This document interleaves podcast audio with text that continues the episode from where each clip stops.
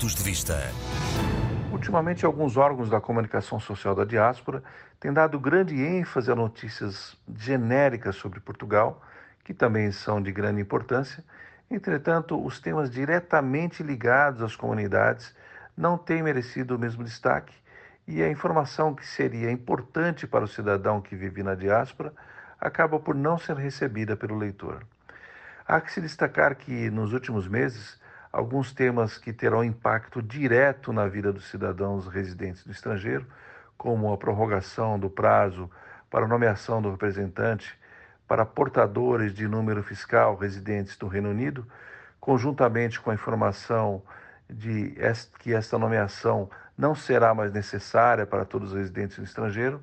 assim que for implantado o sistema de notificação eletrônica, que deve ocorrer no final de 2022. Outra grande conquista que não teve o mesmo destaque foi a inclusão dos luso-descendentes no acesso ao ensino superior público em Portugal, colocando fim a uma situação discriminatória dos luso-descendentes em relação aos nascidos no território português e que emigraram. Por fim, cabe ressaltar que estas foram medidas que vieram ao encontro da sensibilização e requerimentos parlamentares do PS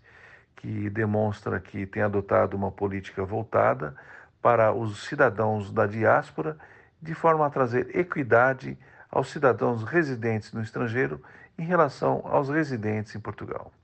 Por fim, gostaria de louvar o vital papel que cumpre os órgãos de comunicação da diáspora e rogar a esses que cada vez mais destaquem as informações de utilidade pública direcionadas aos nossos cidadãos residentes no estrangeiro, pois a informação é a maior arma contra a exclusão social.